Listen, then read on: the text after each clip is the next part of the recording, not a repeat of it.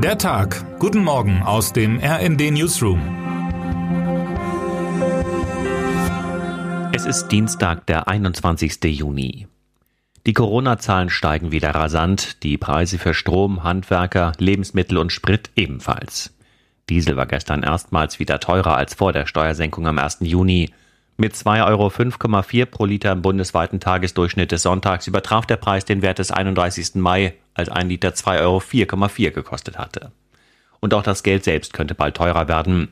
Im Juli will die Europäische Zentralbank den Leitzins erstmals seit langer Zeit wieder leicht anheben auf 0,25 Prozent. Die Trendumkehr soll helfen, die Inflation zu stoppen, wird aber auch dazu beitragen, die Kreditzinsen ansteigen zu lassen. Zumal die EZB den Mini-Anstieg in den nächsten Monaten wohl noch weiter erhöhen wird. Zentralbankchefin Christine Lagarde stellte gestern eine weitere Zinserhöhung für September in Aussicht. Auch das ist für viele, die noch einen Hauskredit abbezahlen oder abschließen wollen, eher keine gute Nachricht.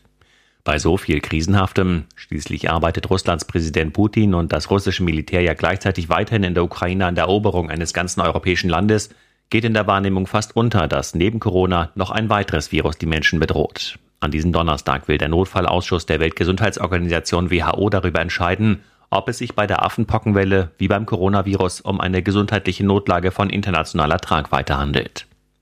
Tatsächlich werden in Europa zurzeit Tag für Tag mehr Affenpockeninfektionen bekannt. Auch in Deutschland kursiert das Virus neuerdings. Das Robert Koch Institut spricht von 263 bestätigten Fällen.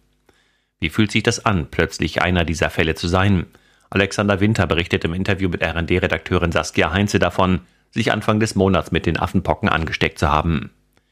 Die am Wochenende in Kassel eröffnete Dokumente hat ihren ersten Skandal, diesmal gewissermaßen mit Ankündigung. Schon vor dem Ausstellungsstart war dem indonesischen Kuratorenteam Ruan Grupa vorgeworfen worden, auch Organisationen einzubinden, die den kulturellen Boykott Israels unterstützen oder antisemitisch seien. Juan Grupa und die Dokumenta wiesen die Anschuldigungen entschieden zurück. Nun allerdings zeigt ein großflächiges Banner von Taring Padi, eine indonesische Künstlergruppe, am Friedrichsplatz in Kassel unter anderem einen Soldaten mit Schweinsgesicht. Er trägt ein Halstuch mit einem Davidstern und einen Helm mit der Aufschrift Mossad, der Bezeichnung des israelischen Auslandsgeheimdienstes. Das Werk heißt People's Justice und zeigt eine Art Weltgericht. Kulturstaatsministerin Claudia Roth fordert deshalb, die Dokumenta müsse umgehend Konsequenzen ziehen. Das ist aus meiner Sicht antisemitische Bildsprache. Hier findet Kunstfreiheit ihre Grenze. Die Menschenwürde, der Schutz gegen Antisemitismus, wie auch gegen Rassismus und jede Form der Menschenfeindlichkeit sind die Grundlage unseres Zusammenlebens so rot.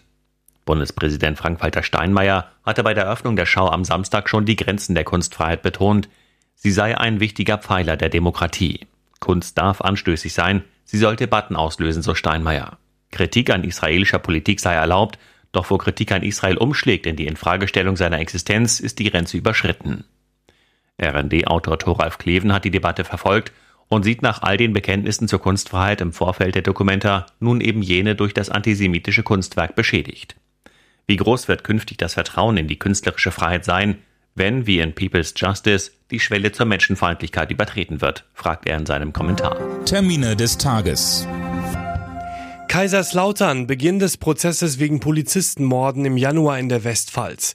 Die Staatsanwaltschaft wirft einem 39 Jahre alten Mann vor, eine junge Polizistin und ihren Kollegen bei einer Verkehrskontrolle erschossen zu haben. Die Justiz geht davon aus, dass der Angeklagte Jagdwilderei vertuschen wollte. Der Fall sorgte bundesweit für Entsetzen.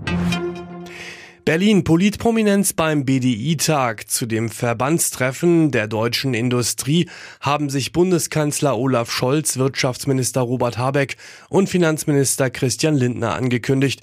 Zudem sprechen Oppositionsführer Friedrich Merz und CSU-Chef Markus Söder. Was heute wichtig wird.